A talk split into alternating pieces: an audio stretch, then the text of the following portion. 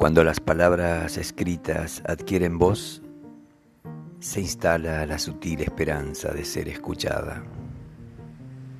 Cuando la escucha llega, las palabras inscriben nuevos sentidos y así todo se vuelve a reescribir. Finalmente, todos somos escribientes de sentidos.